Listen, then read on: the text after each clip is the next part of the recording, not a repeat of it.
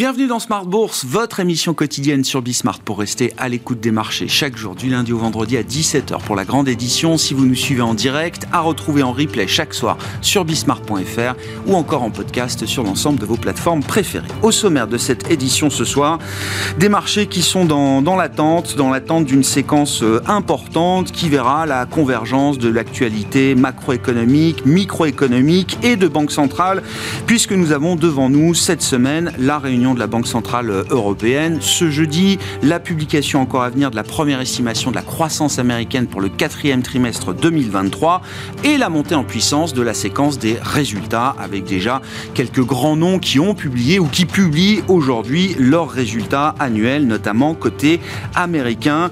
Voilà donc qui justifie un certain attentisme sur les marchés européens. Wall Street sort d'une série de records historiques pour les principaux indices et en Europe, on est sur une séance de consolidation assez légère avec un, CAC 40 qui tourne toujours autour des 7400 points. Vous aurez le détail de cette fin de séance dans un instant avec Pauline Gratel. La question qu'on peut se poser euh, également ce soir, c'est de savoir si les actions chinoises ont marqué un point bas au moins temporaire.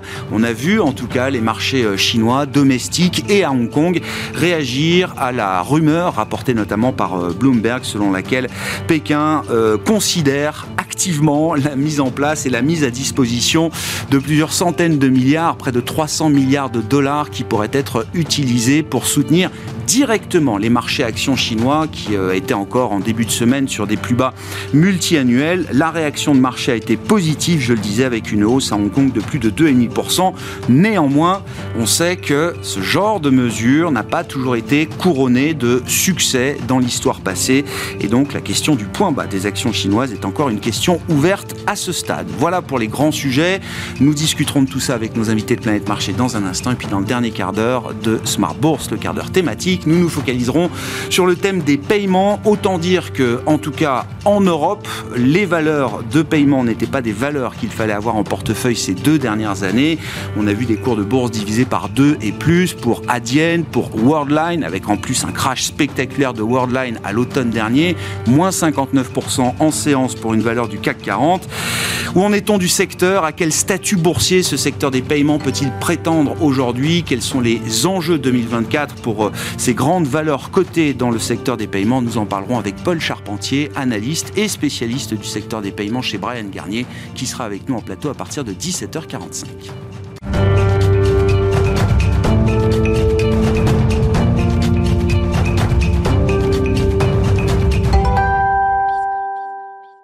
Avant d'entamer notre discussion de marché, tendance mon ami, chaque soir, les infos clés du jour sur les marchés avec Pauline Gratel. La bourse de Paris consolide aujourd'hui après des records hier soir à Wall Street pour le Dow Jones, pour le S&P 500 et pour le Nasdaq 100. On poursuit la saison des résultats avec ceux de 3M pour commencer, qui prévoit un bénéfice annuel en dessous des attentes des analystes. Et même si les résultats du quatrième trimestre dépassent les attentes, la baisse de la demande prévue par le groupe n'enchante pas les investisseurs. L'action plonge de 9% à Wall Street. Les résultats de Procter Gamble sont ressortis inférieurs aux attentes, mais le groupe revoit à la hausse ses prévisions de croissance bénéficiaire. Cette révision est saluée par le marché et l'action gagne environ 5%. L'entreprise pharmaceutique Johnson Johnson affiche des résultats supérieurs aux attentes pour le quatrième trimestre et confirme ses prévisions financières annuelles de 2024. Les résultats sont salués par les investisseurs. Enfin, Verizon gagne 5% grâce à des bénéfices trimestriels meilleurs que prévus. Direction l'Asie maintenant, au Japon. Les investisseurs ont pris connaissance de la décision de politique monétaire qui reste inchangée. La Banque du Japon maintient son taux négatif à 0,1%. Côté chinois, les autorités cherchent à prendre de nouvelles mesures pour soutenir un marché boursier en difficulté, l'idée étant de mobiliser 2000 milliards de yuan, près de 300 milliards de dollars, pour mettre en place un fonds de stabilisation consacré à l'achat d'actions chinoises selon Bloomberg. Cette rumeur a provoqué un rebond des indices chinois qui marquaient hier des plus bas depuis des années. La bourse de Hong Kong a rebondi de plus de 2,5% ce matin, ce qui ne l'empêche pas de reculer à la quatrième place mondiale en termes de capitalisation boursière, derrière la bourse indienne désormais. L'Inde toujours plébiscitée par les investisseurs qui apprécient la stabilité politique, les résultats des entreprises cotées et l'économie du pays, majoritairement basée sur la consommation contrairement à la Chine. Du côté des valeurs, on note la forte hausse de TF1 aujourd'hui. Le, groupe gagne près de 10% au cours de la séance avec le soutien d'Odo BHF qui estime que la nouvelle plateforme de streaming TF1+, qui remplace MyTF1 sorti il y a deux semaines, est très attractive. Alstom poursuit son rebond avec une hausse de près de 5% à la veille de la publication de son chiffre d'affaires du troisième trimestre demain. Coup de froid sur Sanofi en baisse de plus de 2%. Le groupe pharmaceutique annonce le rachat du portefeuille de produits d'une biotech spécialisée dans les maladies rares. La transaction est estimée à 2,2 milliards de dollars. L'opération est accueillie sans enthousiasme par le marché, même si les analyses de JP Morgan évoquent un bon choix stratégique.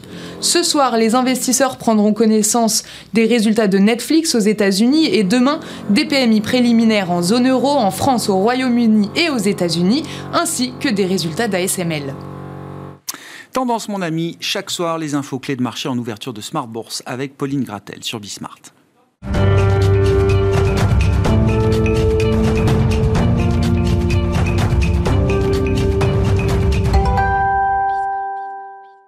Trois invités avec nous chaque soir pour décrypter les mouvements de la planète marché. Evelyne Herman est avec nous, économiste Europe chez Bank of America Global Research. Bonsoir Evelyne. Bonsoir. Merci beaucoup d'être là. À vos côtés, Louis Defels, directeur général et directeur de la gestion de Gay-Lussac Gestion. Bonsoir Louis. Bonsoir Grégoire. Et Thibaut Prébet qui est avec nous également autour de cette table. Bonsoir Thibaut. Bonsoir. Merci d'être là. Vous êtes directeur général adjoint de la financière Arbevel. Euh, je le disais, hein, la séquence devant nous est chargée avec les résultats d'entreprise, la partie microéconomique, la macro, le PIB à suivre euh, cette semaine pour le quatrième trimestre et le retour des banques centrales. Enfin, le retour. Euh, Evelyne, je crois que tous les banquiers centraux européens ont eu l'occasion de s'exprimer euh, la semaine dernière, notamment à l'occasion du Forum économique de Davos. Certains ont même parlé plusieurs fois. Je crois que Christine Lagarde a dû s'exprimer au moins quatre ou cinq fois sur l'ensemble de, de la semaine.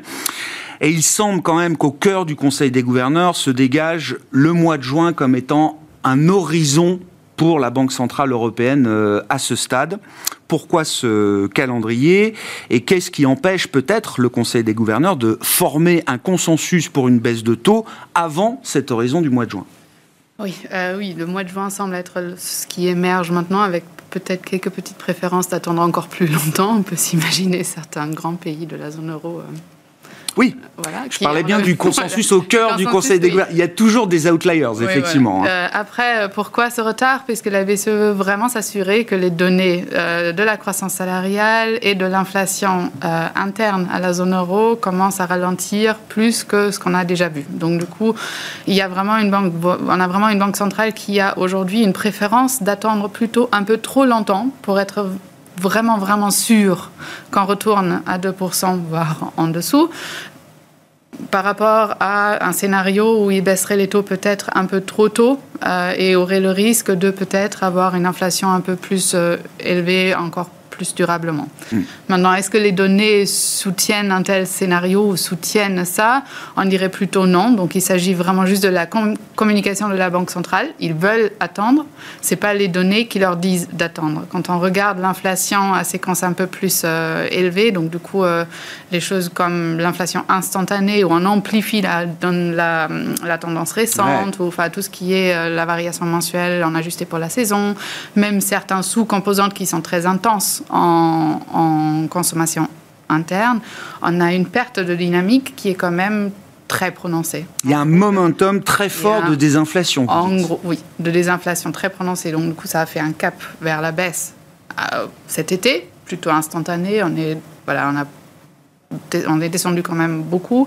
Et là, ça se continue et ça, se reflète quand même dans beaucoup de composantes. C'est non seulement une histoire de biens, c'est vraiment une histoire de services. Et on commence à voir aussi un certain plafonnement dans les hausses, euh, dans la hausse de la croissance des salaires, voire même une baisse, ah. un ralentissement dans certains indicateurs dans la croissance des salaires. Donc du coup, euh, d'un point de vue politique monétaire, c'est oser d'attendre jusqu'en juin. Mais bon, on a affaire avec une banque centrale qui nous a dit qu'ils vont aller très loin dans les hausses de taux. Et voilà, on en a une qui nous dit qu'ils vont attendre très longtemps jusqu'à ce qu'ils commencent euh, le cycle de baisse. La bonne nouvelle, s'il faut en retenir une, c'est que je comprends que d'ici le mois de juin, ils seront rassurés par un certain nombre de données dures qui confirmeront ce que les indicateurs haute fréquence envoient comme message aujourd'hui, euh, Evelyne. ce que tu appelles une bonne nouvelle, mais euh, oui, ils auront très probablement... Non, mais c'est que pour ceux qui imaginent que la, baisse des taux pourrait venir encore plus tard que cet été, euh, voilà, cet été, il y aura quand même tous les éléments pour garantir une confiance suffisante au sein du Conseil des gouverneurs. A priori, oui. A priori, oui. A priori, oui. On voit déjà des indicateurs qui serait compatible avec une baisse de taux déjà aujourd'hui. L'année prochaine, l'été prochain, on devrait avoir beaucoup plus de certitude encore. Après, il y a la question suivante, c'est est-ce qu'on a attendu trop longtemps et est-ce que l'inflation va descendre en dessous des 2%. Pour nous, c'est le scénario de base. Donc 2025, nous, dans nos prévisions, on a un 4 sur l'inflation. D'inflation globale, zone euro, en moyenne sur 2025. Voilà, c'est ça, inflation totale sous-jacent est un tout petit peu plus élevé, mais on est en dessous des 2%. Et donc la question se posera à ce moment-là, qu'est-ce que la BCE va faire ou va pouvoir faire pour que l'inflation ne se stabilise pas à nouveau en dessous de la cible? Ça veut dire qu'on va passer d'une séquence où les banques centrales vont recalibrer leur politique monétaire pour accompagner le mouvement de désinflation, mm. et certaines, la BCE peut-être, se retrouveront ensuite dans une séquence où il faudra peut-être euh, soutenir à nouveau l'inflation. Peut-être. ils vont probablement faire pause l'année prochaine. Parce qu'eux, ils pensent et le taux neutre en zone euro. Selon eux, c'est à 2%. Euh, mais ça serait supérieur à ce qu'on avait en 2019. Il n'y a pas vraiment de raison structurelle pour laquelle l'économie est dans un meilleur état aujourd'hui qu'en 2019. Donc, euh, ils vont probablement devoir continuer à baisser euh, une fois qu'ils ont fait une petite pause à leur estimation actuelle. Il faudra aller plus loin dans les baisses de taux. Il faudra probablement aller plus loin. Thibault, comment vous regardez ce calendrier des banques centrales? On parle de la Banque centrale européenne notamment. Est-ce que son risque est toujours de couper trop tôt plutôt que trop tard? Ah, le problème, c'est qu'on peut toujours essayer de dire si elle a raison ou pas, mais c'est vrai qu'à la fin, on a surtout besoin d'essayer de savoir ce qu'elle va faire. Euh, nous, on constate qu'en fait, le marché n'anticipe pas tellement l'inflation. On l'a vu, puisque l'année dernière, on savait que les mois de septembre-octobre étaient des mois d'effet de base énormes, et qu'à fin octobre, l'inflation, d'un coup, allait redevenir supportable. Et bah, le marché s'est envolé à partir du moment où ça a été le cas alors que ce n'était pas particulièrement surprenant. On savait aussi que sur janvier-février, il y avait des effets de base qui étaient difficiles, donc il n'y avait pas tellement de momentum pour que l'inflation continue à rebaisser. Par contre, sur mars, avril, mai, on a toutes les renégociations alimentaires de l'année dernière qui sortent, qui ont peu de chances d'être à nouveau sur des hausses de prix, ne parlons même pas de fortes hausses de prix. Et donc, euh, le scénario sur lequel on perdrait un ennemi, euh, peut-être pas loin de deux d'inflation, cette séquence, elle existe. Donc on sait que euh, si la BCE veut attendre, il est vraisemblable qu'une fois cette séquence terminée, et donc à la réunion de juin, il n'y a plus aucun argument pour ne pas baisser les taux. Et donc cette logique qui est de dire que juin, c'était probablement le plus tôt il y a 3-4 mois, c'est probablement aujourd'hui le plus tard, est quelque chose qui a une cohérence. Et le Twitch s'est fait en décembre, où le premier mois d'effet de base négatif s'est en fait avéré avec une inflation européenne encore plus bas que l'année précédente. Donc là, on a eu un petit rebond sur les chiffres de début janvier, mais c'est vrai que on voit bien que la BCE disait d'abord on va parler que de l'inflation euh, normale, puis que de l'inflation sous-jacente, puis la mensuelle est trop élevée, puis mais maintenant c'est l'annuel qui est trop élevé. Et puis une fois qu'on aura fini les effets de base, bah, le rythme sur les derniers mois, il est absolument pas trop élevé, donc on voit pas très bien la crise énergétique, on voit qu'on est très loin d'avoir euh, une envolée des cours, donc on voit pas très bien la composante qui reste. Donc on peut toujours te dire que structurellement, euh, on peut avoir un peu plus d'inflation que par le passé pour des raisons de transition ou autres. On peut dire ça.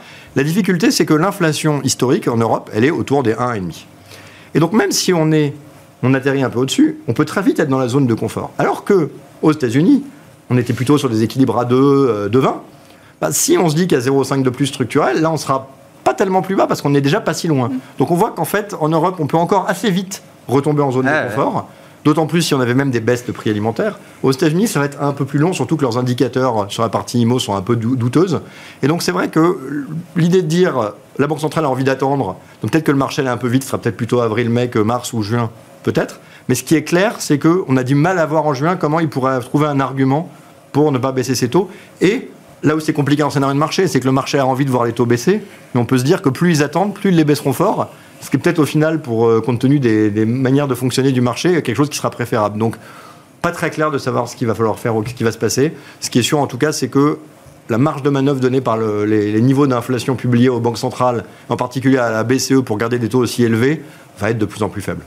Bon, calendrier euh, des banques centrales, donc 25 janvier pour la BCE. Ensuite, on a une réunion le 7 mars avec les nouvelles projections. Le 11 avril, meeting un peu intermédiaire. Et puis ensuite, euh, la réunion du 6 juin précisément pour la Banque centrale euh, européenne. Qu'est-ce que ça change pour vous en tant que gérant, gérant action, notamment cette perspective de baisse des taux Et où est-ce que vous placez la question du, timing, du calendrier, dans l'importance que ça peut avoir? C'est vrai que là, on parle depuis tout à l'heure de la BCE, mais ce qu'il faut regarder, c'est la Fed. Hein, parce que Christine Lagarde, on l'aime bien, mais de toute façon, elle fera rien avant la Fed.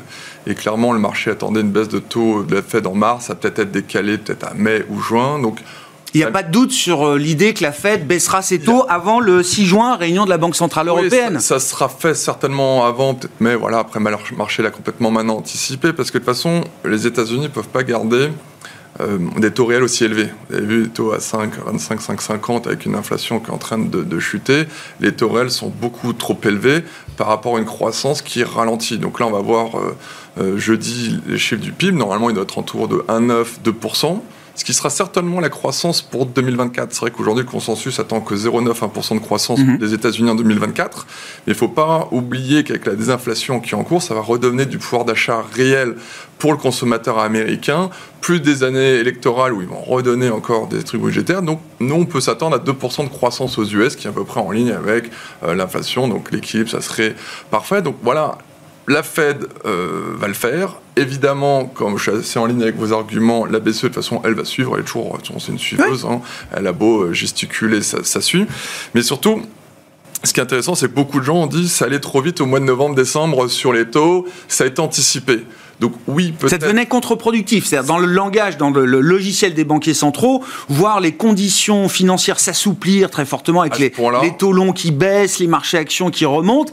À un moment, ça devenait un challenge pour eux. C'était un peu un challenge. C'est vrai qu'on regarde les conditions d'amélioration financière de, Goldman Sachs, c'est vrai qu'il n'y avait jamais autant de conditions d'amélioration sur le mois de décembre. Néanmoins, il faut remettre les choses dans, dans le contexte. C'est que je vous rappelle que normalement, les taux longs commencent à baisser une fois qu'il y a une pause dans la hausse des politiques des banques centrales. La hausse, je vous rappelle, c'est au mois de juillet pour la Fed. Mmh. Mmh. Et qu'est-ce qui s'est passé entre juillet et novembre? Les taux sont passés de 4 à 5. Mmh. Donc en fait, on a juste corrigé les excès euh, de, ça serait absolument pas normal. Rappelez-vous, c'était les funds qui étaient short duration. Il y avait beaucoup d'éléments techniques qui avaient expliqué ce fameux 5%. On a corrigé l'envolée des taux. Et on a corrigé. Donc c'est pour ça qu'il n'y a pas forcément un excès. Le début d'année, bon, là, ce qui est normal, on, les, tous les banquiers centraux ont recalibré peut-être plus pour juin plutôt que mars. Donc les taux ont remonté, mais nous, clairement, si la dette américaine, le 10 ans US remonte à 4,20, là on a 4,13, euh, clairement on revient acheteur. 2,40 sur le Boone, on revient clairement acheteur, et c'est pour ça qu'on reste très positif euh, sur on le... On a vu la limite là sur les taux longs euh, désormais. Ah, clairement, 4,20 sur le marché, on reviendra jamais. Quoi, faut jamais dire jamais. 5, on avait vu 5. Oui, 5, ça a duré deux jours, voilà, ah fallait y aller.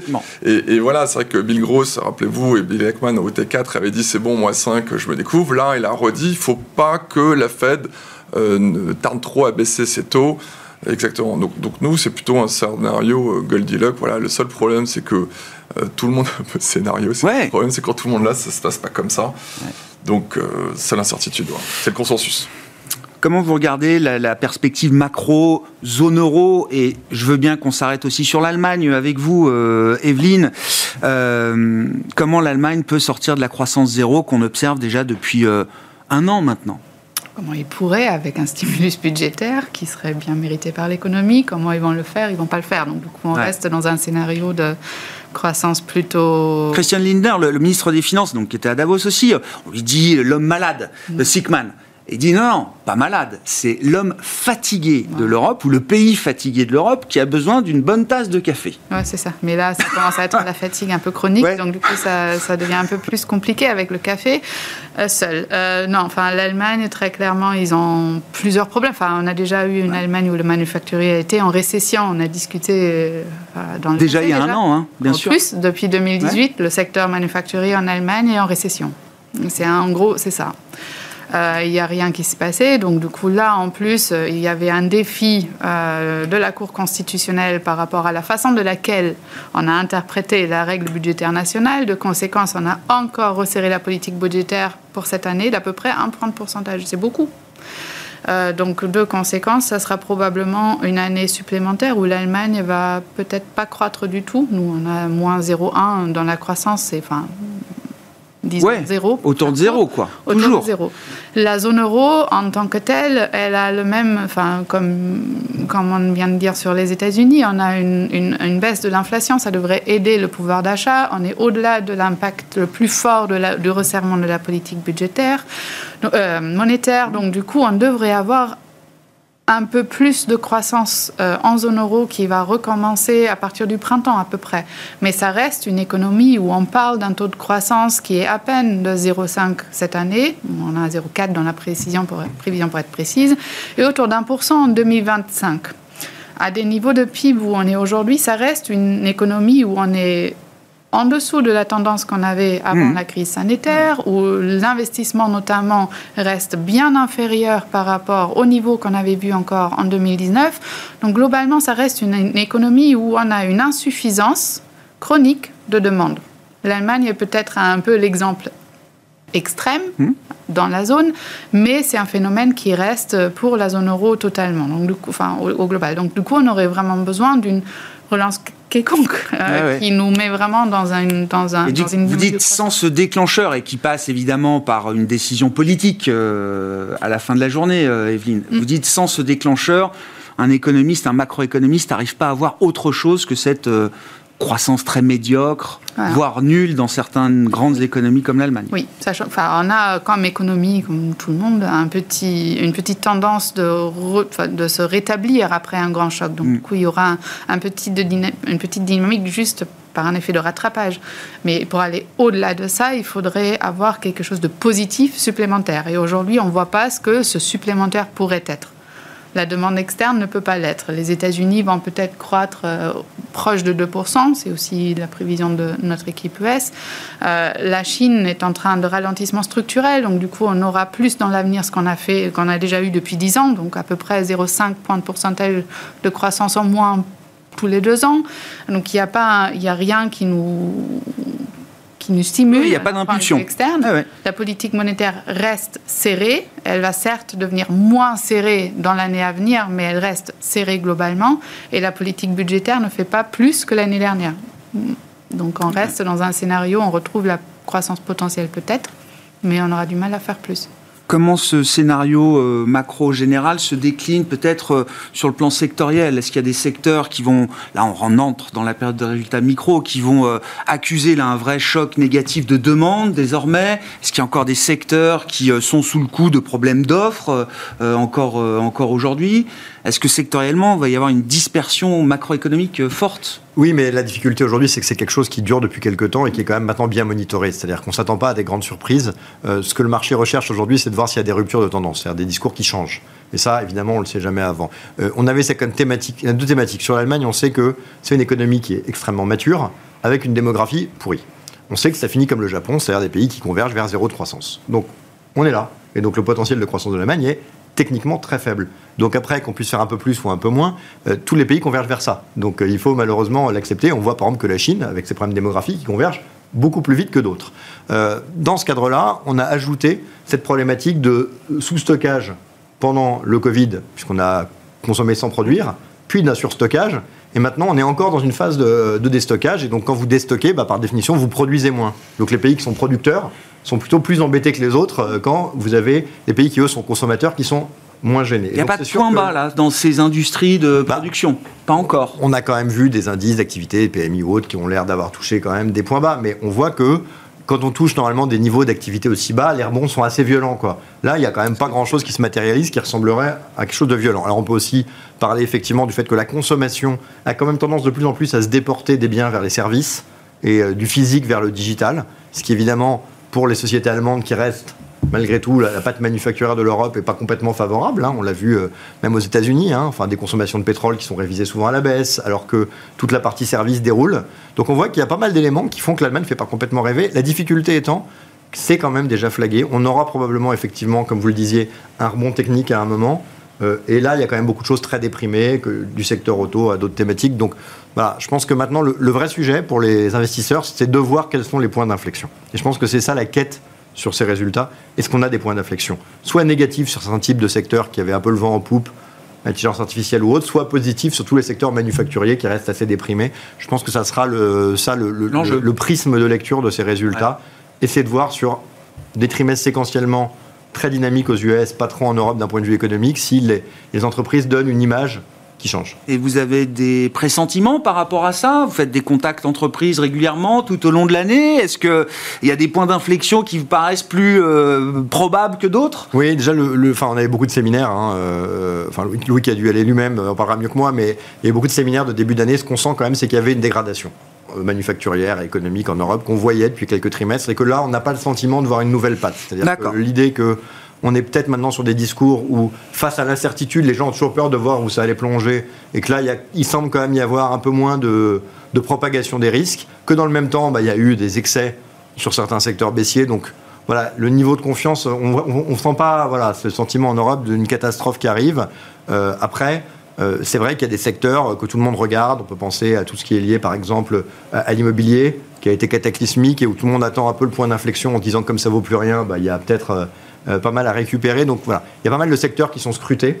Euh, et au contraire, bah, les services, voir si la dynamique euh, faiblit ou pas. Donc, à regarder, nous, on aborde ce début d'année d'un point de vue microéconomique plutôt confortable, à voir si ça se prolonge. Mmh.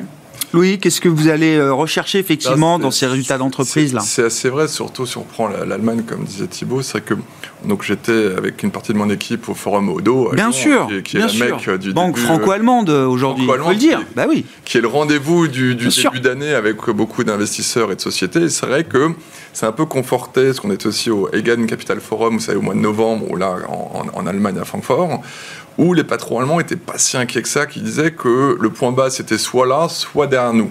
Je me souviens. Là, ça a été un peu ça, confirmé sur le mois de janvier.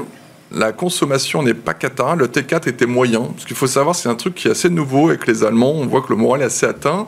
C'est, euh, je pensais que c'était que pour les Français, c'est euh, le sickness. Vous savez, les, les, arrêts maladie en Allemagne explosent. Ça a déjà commencé au quatrième trimestre, donc 2022. Parce que les sociétés de publication disaient Ah ben non, il était malade, ça n'a pas et tout. Donc on a vu la société Filman, vous savez, qui distribue les, les, les, comment s'appelle, les lunettes. Vous allez directement chez l'opticien, chez la boutique Filman. Et là, il y a eu, ça avait bien commencé en octobre. Novembre, décembre, pas génial à cause, euh, voilà, il y avait à la fois les opticiens qui étaient malades et aussi les clients qui étaient malades qui venaient pas. Donc bon, c'est vrai qu'il y a beaucoup dans les ESN où on nous sort ça, dans les sociétés de staffing où on nous sort ça. Donc c'est un peu tarte à la crème, au moins on revient en effet de base positif. Néanmoins, euh, chose positive, c'est qu'il disait que 2024, avec l'excès d'épargne qu'on a en France, en Allemagne, la croissance devrait revenir bien. Et surtout, chose très positive aussi pour le consommateur, outre le pouvoir d'achat qui revient en réel, c'est qu'on a eu beaucoup de sociétés dans la logistique, dans la consommation, qui sont de nouveau beaucoup plus positifs à partir du deuxième trimestre. Parce que là, vous avez dû voir que les, les négociations sont hyper compliquées avec les supermarchés, ça s'arrête le 31 janvier. Pour la première fois, on va avoir enfin, à partir du 31 janvier, des baisses de prix, beaucoup de promotions.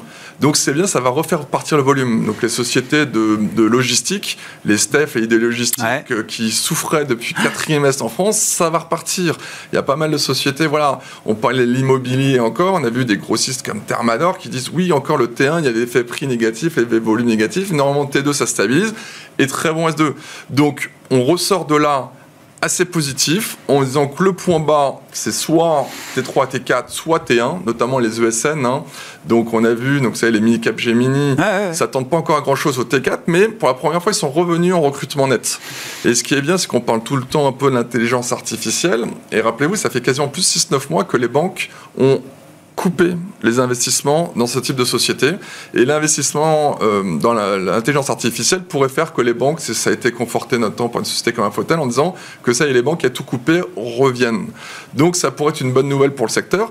les dépenses d'investissement des banques ont été coupées ah, sur depuis, cette... depuis euh, et, donc, T2 et donc il y a un potentiel de, retour de ces dépenses. Donc dès T2, on revient sur des effets positifs. Donc très positifs pour voilà, toutes les, les, sociétés donc, de logistique, de consommation, même euh, avec les taux, qui, parce que pour nous, notre, thématique, voilà, c'est de penser que les taux vont baisser. Donc tout ça, c'est des choses assez positives. On n'a pas vu de trucs vraiment euh, très très noirs. Toujours faire attention évidemment aux sociétés qui sont très endettées où il y a un mur de la dette de refinancement euh, qui arrive. Mais, mais voilà, demain on a le chiffre des PMI. En Europe, ils vont pas être euh, géniaux, mais au moins ils vont stabiliser sur un point bas, ça va un tout petit peu remonter, etc. Donc, voilà, vous savez comment on connaît l'adage, hein. il faut acheter quand les PMI, en tout cas les cycliques, quand les PMI sont bas et quand ça réaccélère. Donc, donc nous, on reste plutôt très euh, très optimiste voilà sur ah je comprends. ce pro cycle même hein, pro cycle sur, sur euh, surtout cet environnement Mittelstadt ou, ou petite société euh, Est-ce qu'il faut imaginer, euh, Evelyne, effectivement, derrière la toile de fond macro que vous avez décrite, des dispersions sectorielles importantes, euh, des secteurs qui vont pouvoir retrouver de la dynamique euh, significative, d'autres qui vont peut-être s'essouffler.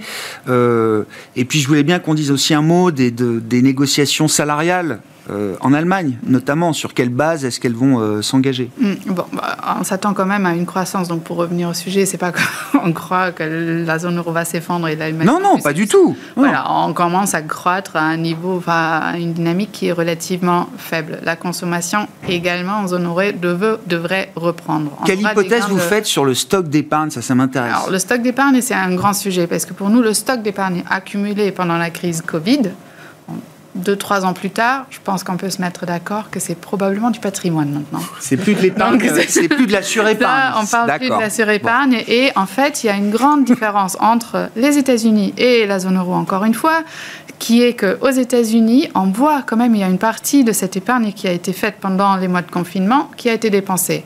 Or, en zone euro, le taux d'épargne des ménages reste supérieur à la moyenne d'avant-crise. Donc, les derniers chiffres qu'on a, c'est du euh, T, T3 maintenant de l'année dernière. On était à un taux d'épargne d'à peu près 14%. C'est deux points de pourcentage supérieur à ce qu'on avait avant.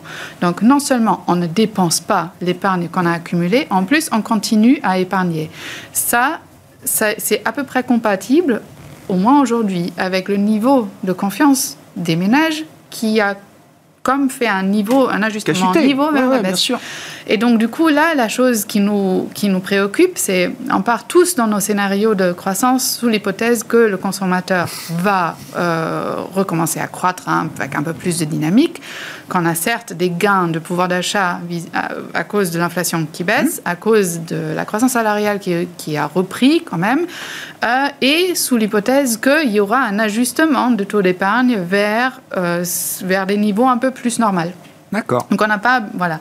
Le risque qu'on a aujourd'hui, c'est qu'on a quand même une hausse des niveaux de prix qui est assez considérable, surtout en énergétique. Le gaz est revenu un peu, mais quand même on a pris un, un- un Oui, il y a eu des paliers sur les prix, Voilà. bien sûr. Et donc du coup, ça fait un choc sur le revenu réel disponible à long terme, sur l'anticipation de, rev- de, de revenus disponibles, euh, qui fait que peut-être on a un ajustement un peu plus durable euh, dans le taux d'épargne. Et dans ce cas-là, on pourrait tous se trouver trop optimistes sur notre hypothèse de croissance du consommateur. C'est pas le scénario de base, encore une fois, mais C'est c'est un un, risque. risque. Voilà. Et donc, du coup, parler de la surépargne qui va être dépensée en zone euro, euh, même la BCE a maintenant publié la recherche avant, juste avant les fêtes, là, que probablement c'est vraiment du patrimoine Ouais. maintenant, donc on s'y attend plus. Mais là, il faut aller au-delà de ça, il faut un peu réfléchir qu'est-ce qui se passe si vraiment on reste à des taux de- d'épargne qui restent supérieurs. Oui, c'est ça. C'est-à-dire que euh, partant de ces niveaux-là, euh, c'est compliqué d'imaginer aussi que les taux d'épargne continuent de monter quand même. euh. Augmenter, non. Non. Et là, il faudrait que le taux d'épargne se normalise d'être des niveaux qui restent élevés. Et Mm. euh, le peu de normalisation qu'on avait vu en début de 2021, c'était au, euh, 2022, c'était au moment que on avait la première flambée de prix de gaz dans certaines économies, l'Espagne et ou en France, où on avait vraiment eu. euh, voilà. Euh, c'est à ce moment-là qu'on a vu le taux d'épargne en zone Europe se normaliser, soi-disant, mais c'était suite à un choc Ouais, ouais. euh, sur le Sur les prix de qui l'énergie. était assez Ouais, sévère. bien sûr. Sinon, il y a peut-être un phénomène d'épargne par précaution qui devient un peu plus euh, Structurel. durable. Ouais. Sur les, les négociations salariales, comment Ouais. est-ce que les choses s'engagent en Allemagne? Euh, en Allemagne en particulier, bon, on voit beaucoup de jolis titres, euh, des gigantesques euh, négociations salariales, Ouais, ça. des demandes stratosphériques et des accords qui sont importants. Ce que je trouve intéressant quand on regarde la série de la Bundesbank d'ailleurs, c'est euh, les salaires, y compris les bonus, sont en train de croître de façon assez conséquente, mais c'est salaires de base, donc quand on exclut tout ce qui est prime à l'inflation et compagnie, euh, sont à peine à des niveaux de croissance qu'on avait en 2019. Donc du coup, ça, c'est une dichotomie qui est assez prononcée. Euh, ça fait quand même un élément transitoire à- au salaire. Et donc, pour revenir, au- revenir euh, à la BCE en mois de juin, d'ici juin, on a peut-être un peu plus d'évidence qu'effectivement, euh, cette croissance salariale qui aujourd'hui se fait à travers des primes ne se ferait pas tous les ans pareil et Bien à sûr. la même magnitude et ne va pas se traduire dans les salaires de base nettement supérieurs. Ouais. Oui. Il y a pas de, il y a des effets euh, one-off de ce point de vue-là. Des effets transitoires. Et toujours le rattrapage. Euh, sur les marchés, ah, je veux bien qu'on dise un mot de la situation alors de record euh, permanent sur le marché américain. Non, ça vous Ah, intéresse pas? record permanent, c'est un terme un peu fort. Hein, on, euh, tu veux dire un Pourquoi? plus historique? Ouais. Moi, je me dis que c'est record permanent, c'est quand ça monte tous les jours et que ça fait des nouveaux records tous les jours. Là, on n'y est pas. Bah, euh, depuis trois mois, c'est ce qu'on vit, quoi. Bon. Bah oui, enfin, non? Bah, Alors, je sais pas, je vous laisse. Sur le S&P, on a rebattu un record de manière euh, très récente. Euh, on est aujourd'hui dans une situation, il ne faut pas oublier qu'on a pris un tel plomb en 22, dans une année qui, par ailleurs, d'un point de vue microéconomique, avait posé euh, strictement aucune difficulté, qu'en fait, on vient d'annuler. Donc, on vient de faire sur deux ans une variation à zéro, ce qui, certes, suit un certain nombre d'années qui étaient bonnes, voire exceptionnelles, mais ce qui, sur deux ans, est quand même pas non plus totalement prodigieux, puisque je vous rappelle qu'une action, en théorie, a un portage, hein, compte tenu de... Et donc, le fait de faire zéro sur deux ans, c'est pas non plus totalement bouleversant, et que, à contrario, euh, le CAC 40, lui, sur deux ans, aura fait mieux. Donc, c'est intéressant de voir que voilà, il y a eu un rebond très violent, mais euh, quand un indice comme Nasdaq fait moins 33 sur une année, bah, c'est Ah oui. ça qu'il faut pour revenir aux, aux- aux points les plus importants. Donc ce qui est intéressant, c'est que ce narratif des US font toujours mieux battent des records. Il est En fait, le- il valait mieux avoir le CAC depuis deux ans que le Nasdaq. bah, en réalité, c'est sûr que euh, après, il faut quand même voir que ça va après des années de surperformance des US sur l'Europe qui étaient euh, affligeantes pour les gens qui aiment bien l'Europe ou euh, impressionnantes pour ceux qui aiment bien les US. Donc euh, c'est une réalité. Néanmoins, ce qu'on constate, c'est que tout ça c'est quand même fait avec beaucoup d'effets valorisation et qu'aujourd'hui les marchés US ont des niveaux de valorisation qui par rapport au marché euro large cap sont extrêmes alors même qu'on a remplacé un certain nombre de boîtes totalement ennuyeuses dans les indices européens d'il y a une dizaine ou une quinzaine d'années. Oui. Quand vous achetiez du Orange ou du. Alcatel, l'idée que c'était moins cher que les indices US, on comprenait bien la logique. Pour des boîtes qui avaient zéro Maintenant, on a. SML. Quand votre top Novo. 3, c'est le Novo, ASML, euh, des boîtes à l'Hnet, des boîtes de luxe, enfin, il y a plein de boîtes qui sont des boîtes de croissance et excitantes. Bah, L'idée que ça se paye euh, quasi deux fois moins cher qu'un marché US, ça peut être discutable. Et après, si on passe sur les small qui sont encore beaucoup moins chers, il y a Ouais. une décote. Donc, ce qui est intéressant, c'est qu'on a re-rangé les sociétés dans cet ordre qui est finalement assez classique, alors que euh, en termes de croissance bénéficiaire, on n'a plus du tout la logique qui, la soutenait, qui était une croissance bénéficiaire des marchés américains extrêmement élevée, qui existe aujourd'hui euh, plus du tout, et euh, des croissances bénéficiaires quasi nulles européennes, qui ne sont pas non plus aujourd'hui la norme. Donc c'est intéressant de voir que pour l'instant, on a des marchés qui en fait se sont rangés par ordre de liquidité, c'est-à-dire que ceux qui attirent toutes les liquidités ont fait les meilleurs perfs, que ce soit les géants européens ou américains, que ceux qui attirent moins les liquidités, en, en dernier lieu desquels aujourd'hui la Chine ou les small mid sont euh, au fond du trou. Et donc c'est vrai que maintenant, voilà, on peut juste noter que bah, à quel moment ça s'inverse. Ouais. Les stratégies commencent à revenir. Est-ce que les ingrédients sont là pour que justement on puisse euh, la diversification puisse payer? Bah, déjà, on commence à avoir des flux. C'est-à-dire qu'on a des flux de collecte sur certains thèmes. On l'a sur les small mid, on l'a pas tellement sur la Chine, hein, qui reste encore un truc sur lesquels les gens sont dans les starting blocks en fonction des mesures qui peuvent être annoncées. Mais comme euh, elles sont un peu déliées de deux jours tous les jours et que l'élection à Taïwan ne donnait pas tellement envie de se positionner avant, il y a eu moins d'intérêt. On voit même des séances comme aujourd'hui où il y a des rebonds assez importants sur certains titres euh, dans des séquences mid d'un marché qui baisse. Des indicateurs intéressants, euh, il va falloir voir où on y va. Mais ce qui était clair, c'est que le temps qu'on retrouve des plus hauts historiques sur les indices américains euh, traditionnels, il n'y avait pas trop d'appétence à aller voir ailleurs. Ah, Comme assez souvent, une fois que certains indices sont au plus haut, les gens se disent bon, bah, qu'est-ce qu'il y a d'autre à acheter qui n'est pas du tout au plus haut? Et là, on a des candidats, et c'est vrai que typiquement, une des grosses interrogations cette année reste la Chine, qui, dans les candidats des trucs pas franchement au plus haut historique, est assez bien positionnée et pose donc une question qui n'est pas évidente. Et quand on voit effectivement alors euh, que euh, on en est après avoir interdit euh, les ventes à découvert etc qu'on en est à mettre peut-être 300 milliards sur la table pour acheter directement enfin faire acheter directement des actions c'est non mais est-ce que c'est la mesure ultime qui euh, qui peut ramener euh, la confiance nécessaire pour que ce soit euh, quelque chose de soutenable? Ouais, c'est intéressant. Je pense que les mesures ultimes qu'il y a eu pour l'instant, on les a déjà vues. C'est-à-dire que euh, je pense que si la Chine était dit ininvestissable, c'est parce que le fait de prendre une boîte comme Tencent et de mettre une partie de la société dans la poubelle parce qu'on a décidé que l'éducation privée ou le jeu vidéo c'était pas bien, euh, ça pour l'investisseur international c'est quand même un peu problématique parce qu'il n'a pas tout à fait l'habitude. Voilà. Il, aime- il est revenu, on est resté dans une société un peu néolibérale où globalement on touche pas trop, on laisse les gens faire. Bah, on va Et c'est pas voir, exactement hein. ce que fait la Chine.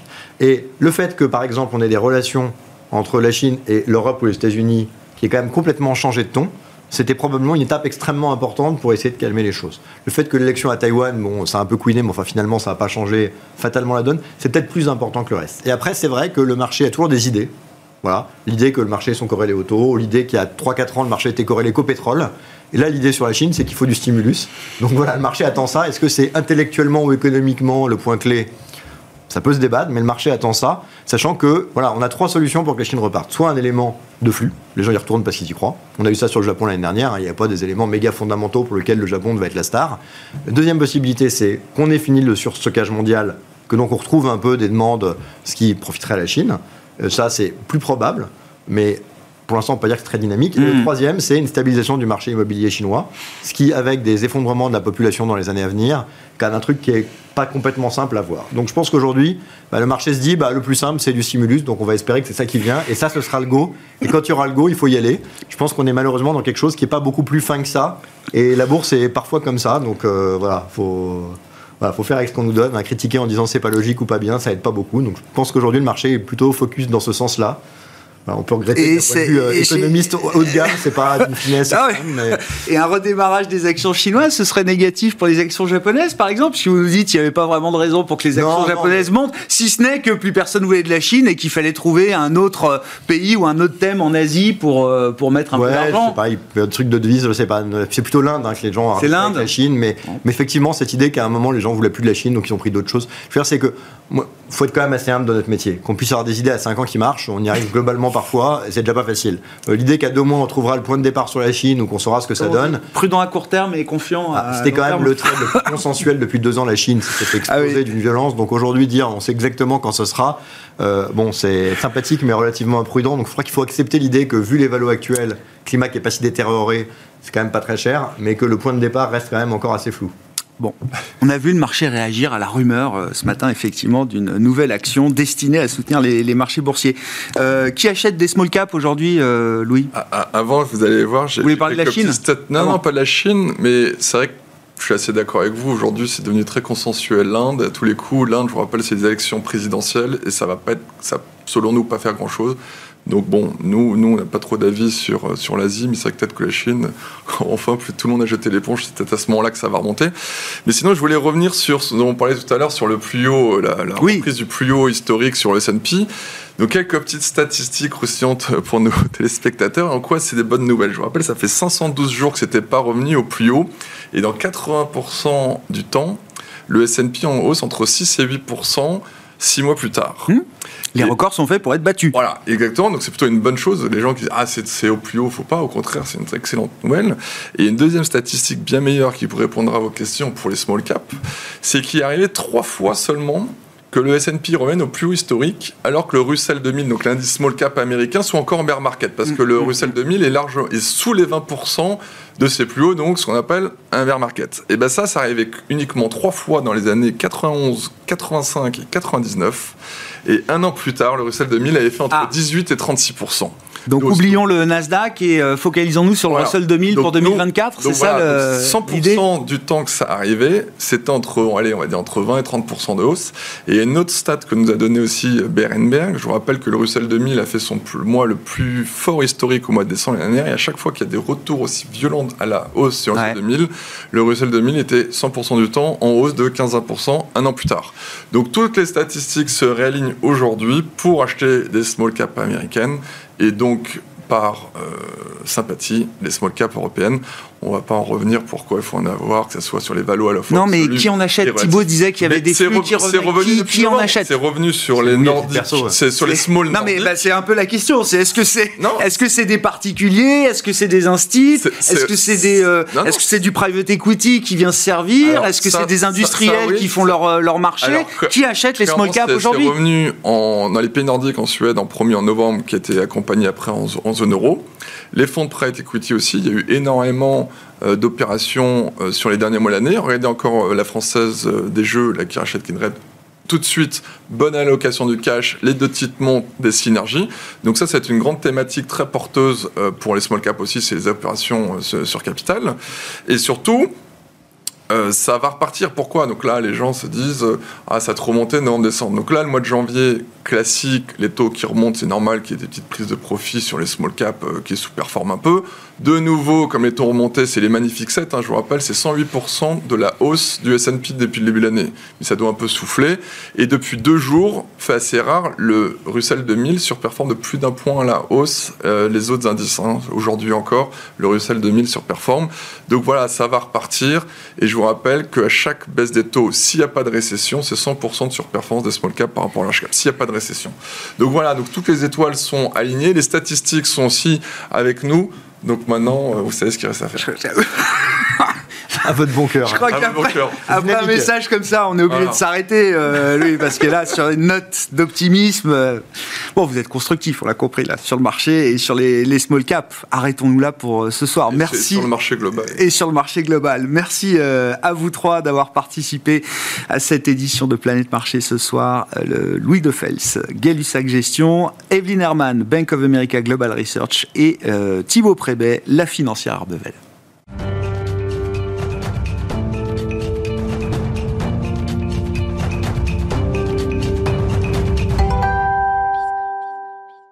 Dernier quart d'heure de Smartbourg chaque soir, c'est le quart d'heure thématique. Le thème ce soir, c'est celui du secteur des paiements en Europe que nous abordons avec Paul Charpentier, analyste chez Brian Garnier et spécialiste du secteur des paiements notamment. Paul, bonsoir. Bonsoir Grégoire. Merci beaucoup d'être d'être avec nous. Alors, j'ai- paiement enjeu 2024. Avant de parler des enjeux 2024, il faut comprendre ce qui s'est passé quand même ces deux dernières années, parce que je le disais en introduction de l'émission tout à l'heure. Alors, vous suivez des valeurs cotées en Europe comme euh, Adyen, Worldline, Nexi en Italie, Edenred, euh, bien sûr. Euh, c'est pas des valeurs qu'il fallait avoir euh, ces deux dernières années en portefeuille. Euh, je prends l'exemple d'Adyen, qui a un moment capitalisé peut-être jusqu'à 100 milliards, je crois, euh, Paul, un peu moins, mais on n'était pas loin de la barre des 100 milliards, divisé par plus de deux euh, en deux ans. hein. Le pic de ces valeurs a été atteint en 2021. Worldline, on a encore, j'imagine, tous en tête le crash historique pour une valeur qui était à l'époque encore au sein du CAC 40, moins 59% en séance euh, en octobre dernier après un warning majeur. Nexi a dû finir 23 ou quasiment euh, pareil au plus bas euh, en Italie. Bref, il y a eu un espèce de retour à la réalité très violent pour ces valeurs-là qui étaient perçus comme des fintech, et ce sont des fintech, et qui avaient le statut boursier de la fintech, et qui se sont retrouvés avec euh, des statuts boursiers plus proches de commodités, pour dire les choses, Paul. Absolument. Retour à la réalité, je pense que le mot est même un peu faible. Vous avez bien rappelé les, euh, les quelques éléments sur la valorisation. On parle de titres pour Adyen, effectivement, qui a perdu 50%, enfin quasiment 60% même de sa valeur. Nexi, c'est plus de 50%. Worldline, c'est même 80%. Tout ça par rapport au pic euh, qu'on a connu à l'été euh, 2021. Donc effectivement, il y a un sacré retour à la réalité. Pour moi, il y a trois grilles de lecture à avoir pour mieux comprendre euh, la, contre-performance de ces valeurs-là sur, euh, euh, les, mois et les trimestres précédents. Je pense que le premier élément, alors il y a un élément de valorisation qui, est- indéniable, hein, qui est lié notamment à la remontée des taux d'intérêt. On connaît la relation inverse entre la remontée des taux et la baisse des multiples de valorisation. Donc ça, c'est un premier élément. Et je pense que le, deux autres aspects de la réponse, enfin, une- un deuxième aspect de la réponse, ce serait de regarder euh, un aspect un petit peu conjoncturel. On voit qu'aujourd'hui, la consommation en Europe, euh, la consommation des ménages, a tendance à ralentir et elle s'est tassée sur les derniers mois. Alors, quand on parle de consommation, si on regarde la consommation simplement en, en volume, donc c'est-à-dire la, la quantité de biens et services Mm. que, que- que les consommateurs européens peuvent acheter, cette consommation se tasse, enfin, elle est en déclin depuis euh, le début de l'année 2022 à peu près. Ouais. En revanche, si on regarde sur la valeur de cette consommation, donc le prix que les consommateurs payent, on a eu plutôt une augmentation sur les dernières années, notamment à cause ou grâce, je ne sais pas trop, Avec l'effet inflation, bien sûr, l'illusion. Exactement. Ouais. c'est l'effet prix qui va compenser l'effet volume. Euh, c'est pour ça que le secteur des paiements avait relativement bien tenu euh, dans les derniers, euh, dans les, enfin, en termes de, de- de- de croissance de chiffre d'affaires évidemment sur les derniers trimestres. Cependant, ce qu'on voit aujourd'hui, c'est qu'il y a un retour à la réalité aussi sur le- le- les attentes du marché. Aujourd'hui, le marché est en train de se rendre compte que l'excès d'épargne qui a été accumulé pendant le Covid ne sera pas dépensé en, en biens de consommation Mm. comme on avait pu le penser auparavant. Ouais. Par ailleurs, on voit aussi que les consommateurs se détournent des, ca- des catégories de biens et de services qui sont euh, les, plus, euh, les plus discrétionnaires. Donc pour être très concret, en fait, on va acheter un petit peu moins de loisirs et la part de notre budget qu'on va allouer à la nourriture, aux biens dont on a besoin dans la vie de tous les jours, va augmenter parce que leur prix augmente et qu'on a des arbitrages à faire, étant donné que les salaires sont encore, enfin l'indice des salaires est encore euh, loin derrière l'indice des prix. Donc on a une perte de pouvoir d'achat chez les ménages en Europe. On a un mix qui est assez malsain au final pour la consommation, étant donné que l'inflation est en train de, enfin l'inflation est en train de baisser. Ouais. Donc les vol, la valeur pardon de la consommation devrait commencer à baisser également. Donc c'est ça en fait qui indique une, enfin qui est un signal assez négatif pour le secteur des paiements. Donc ça c'est le deuxième aspect euh, pour moi qui était assez conjoncturel Ouais. et euh, qui, qui pourrait encore perdurer.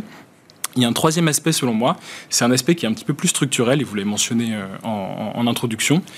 Euh, ça va être l'aspect qui va concerner une certaine commoditisation des services de paiement. Mm. En fait, on pourrait faire le parallèle avec le, les services de télécom euh, par, le, passé. Aujourd'hui, on voit qu'on a une concurrence qui est accrue sur euh, le secteur des paiements. On a des acteurs américains qui commencent à arriver notamment. Euh, on, on, a une certaine forme de pression sur les prix, en fait une pression sur les commissions qui sont collectées par les prestataires de services de paiement. Et c'est-à-dire qu'on va avoir des pressions également sur le chiffre d'affaires et sur la croissance du chiffre d'affaires. Donc pour moi, c'est vraiment la combinaison de ces trois facteurs. D'un côté, les multiples de valorisation, d'un autre, des éléments conjoncturels et d'autres des éléments structurels qui font que aujourd'hui le paiement n'est plus euh, le darling des, des Sur la partie structurelle, ce qui m'intéresse, parce que moi j'ai vu arriver euh, ces fintechs en bourse euh, notamment, et je me souviens un peu du discours à l'époque, euh, les banques allaient être complètement submergées, en tout cas pour leur division paiement, hein, qui reste quand même un gros, une grosse activité encore aujourd'hui pour le, secteur bancaire. Ces fintechs allaient submerger la partie paiement opérée par, par les banques. Dans, dans, le facteur structurel, il faut comprendre que les banques non seulement ont, ont résisté et peut-être fait mieux que résister aussi sur ces activités de paiement que la voie de l'externalisation massive de ces opérations est plus forcément l'option la plus évidente aujourd'hui? Alors effectivement, c'est vrai que le rationnel euh, sur la relation avec les banques, sur l'externalisation des services des banques vers des PSP indépendants, c'était euh, un élément qui était vraiment très important dans, dans, dans les discours avant les C'était le cas d'investissement, c'était important dans le cas d'investissement. Absolument. Il y avait deux choses. Il y avait notamment la transition du cash vers les moyens de paiement digitaux ouais. et la consolidation dans le secteur bancaire. Parce qu'au final, ce dont on parle, c'est la consolidation du paiement auprès du secteur bancaire. Euh, ce qu'on voit aujourd'hui, c'est qu'on a eu historiquement pas mal de transactions qui ont été réalisées. Euh, même en dehors du secteur bancaire, on avait de la consolidation aussi. Hein. On avait, euh, notamment aux États-Unis, on a eu des très grosses transactions en 2019, euh, notamment avec Global Payments, avec Fiserv, avec FIS. En Europe, on a aussi eu Worldline Ingenico. Et, et Six aussi, Six, bien sûr, oui, oui, bien sûr. Oui, oui. On a eu en Italie Nexi qui s'est rapproché à la fois de CIA et Nets également. Ouais. Donc ça, c'était pour la partie, on va dire, plutôt industrielle de, de, de la consolidation. On l'a aussi vu dans les banques. Dans les banques, euh, encore récemment, euh, on a vu euh, un, un, un, Worldline racheter les activités de, de, de, Sabadell, notamment, pardon, de Nexi racheter des activités de Sabadell ouais. en Espagne. Worldline a effectué quasiment la même chose en Italie. Ils ont racheté des activités de paiement de chez Accepta, qui est en, une, une, filiale de la BNP. donc voilà, on a, on a, vu plusieurs transactions comme ça où on a vu ce qu'on appelle des merchant books, donc c'est-à-dire des activités de paiement passées du secteur bancaire aux prestataires de services ouais. de paiement indépendants. Euh, mais il se trouve que toutes les synergies qu'on espérait n'ont probablement pas été délivrées dans les mesures qu'on attendait. Et aujourd'hui, il semble que le secteur bancaire est un peu en train de changer son fusil d'épaule et réévalue sa copie. En fait, aujourd'hui, ce qui est devenu clair pour les banques, c'est que le, les activités de paiement sont une, une très bonne manière de s'adresser aux clients, notamment aux PME, et le fait de vouloir conserver la relation commerciale qu'on a, de vouloir fournir des services de paiement en plus des services bancaires, qui par ailleurs ne nécessitent pas de, de, de, de capitaux propres, hein, pour, pour, être honnête.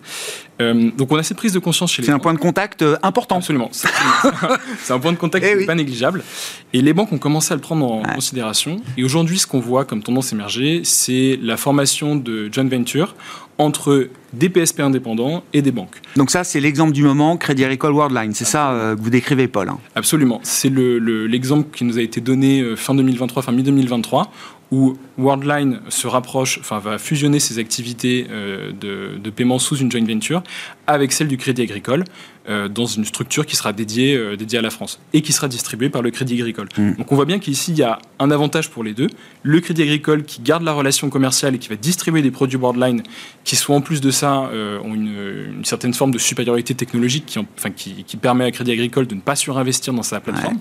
Et par ailleurs pour Worldline, pas de sortie de cash, donc qui montre une allocation du capital qui est un petit peu meilleure et qui montre bien que les synergies qu'on attendait par le passé n'ont pas forcément été délivrées dans le cadre des transactions qu'on a vues par le, par le passé. Donc c'est de cette manière-là, selon vous, que le marché va se consolider euh, aujourd'hui, plus que l'externalisation euh, qu'on a pu voir des banques vers les, les, opérateurs privés, ou même des consolidations entre acteurs privés industriels, ou est-ce que ça c'est encore quelque chose de possible sur notre marché européen aujourd'hui, euh, Paul?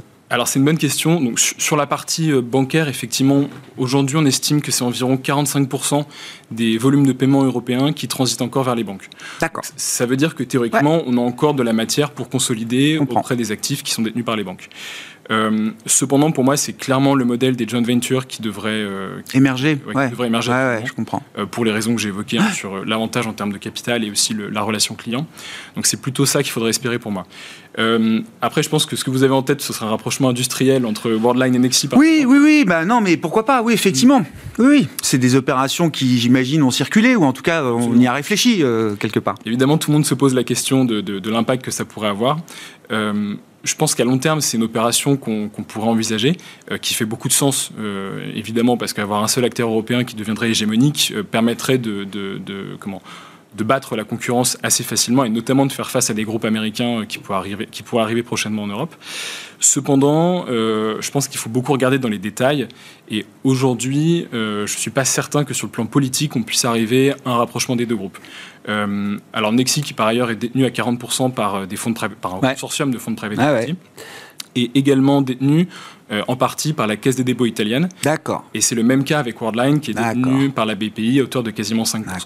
Donc je pense que les, pour une question politique, il est assez peu probable que les gouvernements des deux pays euh, acceptent de voir la tête de, euh, de du, du, fleuron national des paiements passer dans un pays ami mais un pays voisin, on va dire. Bon, donc au minimum, c'est une vision très long terme euh, qu'on peut avoir sur ce genre de, rapprochement. Euh, je reviens aussi sur, euh, un des aspects du warning de, de Worldline en fin d'année dernière. notamment sur ses activités avec les commerçants en ligne. Mhm.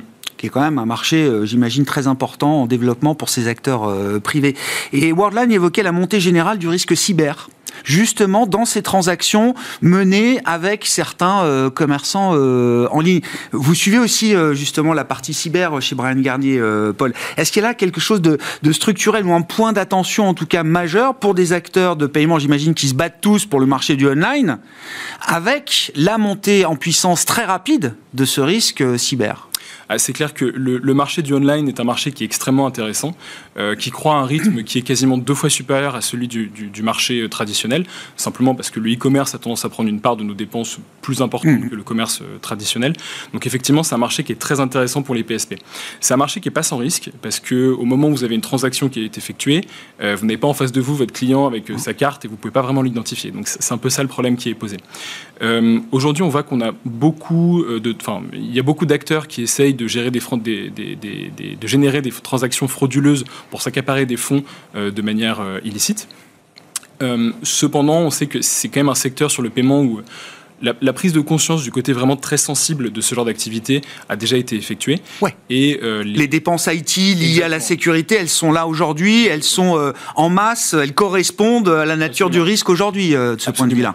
Et par ailleurs, on est, on est sur un business dans le paiement, on est sur un business de traitement des données. Donc plus vous avez de données, plus vous avez accumulé un historique de transactions, plus vous êtes capable d'entraîner des, des modèles de machine learning pour détecter d'éventuelles transactions frauduleuses. Hmm. Donc Aujourd'hui, c'était sur Worldline, c'était peut-être plus un risque un peu réglementaire qui a été imposé par, par le régulateur allemand, enfin par la BaFin, sur euh, des, transactions qui n'étaient pas nécessairement frauduleuses en tant que telles, mais qui représentaient un risque. Un risque. Voilà, c'était des transactions, par exemple, sur des sites qui n'étaient ah pas référencés sur des moteurs de recherche ou ce genre de choses. Ça avait coûté un peu quand même de chiffre d'affaires. Ça avait amputé quand même un peu le chiffre d'affaires de Worldline. Hein. Ça a clairement amputé le, ah chiffre d'affaires de Worldline. Euh, d'ailleurs, sur les estimations de croissance qu'ils ont pour l'année prochaine, ça devrait amputer quasiment 2-3 points de croissance sur leur top line. Donc effectivement, c'était assez massif. Mais c'est un risque qui va être one une fois qu'on aura terminé ces contrats avec ces marchands euh, potentiellement frauduleux, on ne dit mm. pas qu'ils le sont, on aura une base plus saine pour, euh, pour recommencer. Une fois qu'on a dit ça, et pour conclure, euh, Paul, dans les valeurs que vous suivez en Europe, est-ce qu'il y a un business model qui se détache pour vous, enfin, ou une asymétrie entre la valorisation et un, un business model, ou les perspectives d'un business model qui vous paraît plus intéressante qu'un autre? Alors c'est vrai qu'aujourd'hui, dans le paiement traditionnel, donc je pense à Worldline ou à Nexi, on a des vélos qui sont extrêmement attractifs. Euh, on est à moins de 10 fois en général le, ah les, les, niveaux. c'est plus des fintech quoi. Ah, c'est plus des sur le plan boursier. Euh, sur ce plan-là, la valo pourrait être attractive, mais tant qu'on n'aura pas de retour de la consommation, ça me paraît difficile de jouer un retournement, une inversion de la vapeur sur, euh, sur ce genre d'actifs. En revanche, des acteurs comme euh, Edenred, par exemple, qui ont un système de paiement qui fonctionne en boucle fermée, donc c'est-à-dire qui sont euh, à la fois l'émetteur, le, gestionnaire du réseau, mais aussi l'acquéreur de mmh. transactions, euh, Edenred peut capter une plus grande partie de la valeur ajoutée au sein de son propre réseau. Par ailleurs, euh, on va dire que la profondeur de, l'offre commerciale d'Edenred leur permet de réaliser des ventes croisées, là où un Worldline ou un Nexi a beaucoup de mal à se différencier avec les services. Donc pour moi, des acteurs comme Edenred qui sont sur des marchés qui sont sous-pénétrés, qui sont en croissance et qui par ailleurs ont des capacités à faire du cross-selling et donc à délivrer de la croissance organique, pour moi, c'est ce type d'acteurs qu'il faudrait euh, favoriser, même si les valorisations sont nécessairement un peu moins attractives. Ah ouais. Bon, avec l'arrivée d'une nouvelle concurrence en bourse, hein, la concurrence, elle existe déjà chez Sodexo, mais on a tous en tête que la division Pluxi, euh, c'est ça, sera mise en bourse euh, bah, dans les prochains mois. Je crois que j'ai plus le calendrier en tête, oui, mais euh, voilà, c'est oui. début euh, 2024. Merci beaucoup, Paul, pour cette, cet éclairage sur le secteur des paiements en Europe, euh, notamment après deux années très compliquées. Voilà, les enjeux 2024 sont, euh, sont dressés pour la suite. Paul Charpentier, qui est avec nous, analyste chez Brian Garnier, invité de ce quart d'heure thématique de Smart Bourse ce soir.